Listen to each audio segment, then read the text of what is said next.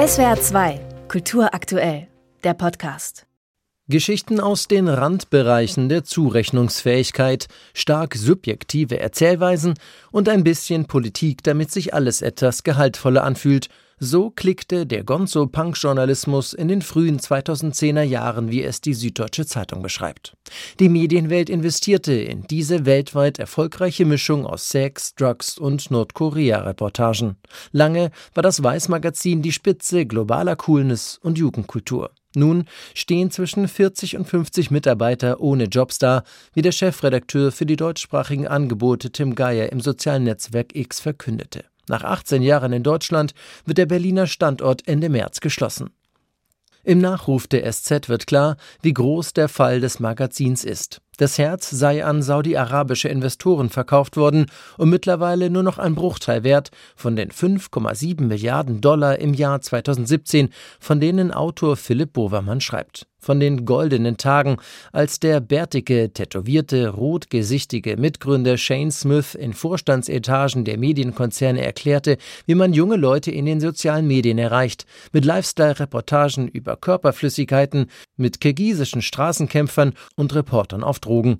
Als Weiß zwei Millionen Follower auf YouTube erreichte, machte Mitgründer Shane Smith eine Tour durch die Redaktion mit einem Glas Weißwein in der Hand, nackt. Doch dieser Punk ist längst tot.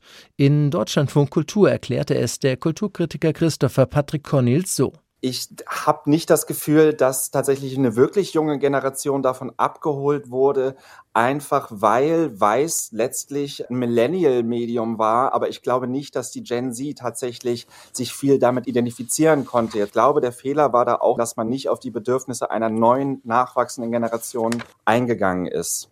Mit dem Ende von Weiß endet die Ära einer Jugendkultur. Und wie der ehemalige Weiß-Chefredakteur Felix Daxel zuletzt im Spiegel schrieb, der Punk ist nicht tot, nur pleite. Dass nackte Abbildungen jedoch immer noch für Aufregung sorgen können, zeigte zuletzt ein Jesus-Plakat zur weltberühmten Semana Santa, dem Karwochenspektakel in Sevilla. Der abgebildete Jesus sei zu sexy, das Bild müsse abgehängt und zerstört werden, hieß es.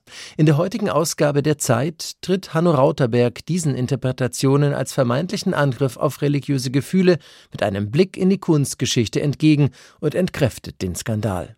In so gut wie jedem Museum gebe es eine schmachtend blickende Maria oder einen sich windenden Sebastian, der so herrlich androgyn in die Gegend schaut, wie der nun inkriminierte Jesus in Sevilla, schreibt er. Vor allem die großen Künstler der Renaissance hätten sich auf dieses Wechselspiel verstanden.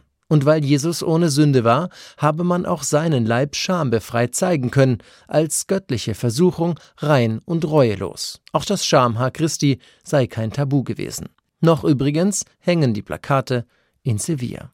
Und noch gehen die Leute ins Kino, nicht nur während Filmfesten. 95,7 Millionen Tickets waren es im letzten Jahr, die verkauft wurden, wie gerade die Filmförderanstalt bekannt gegeben hat.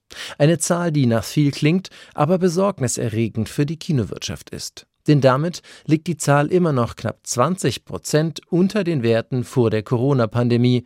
Und das in einem Jahr mit gleich drei Megablockbustern mit über 5 Millionen Besuchern, Barbie, Avatar und einem Film über die Super Mario-Brüder.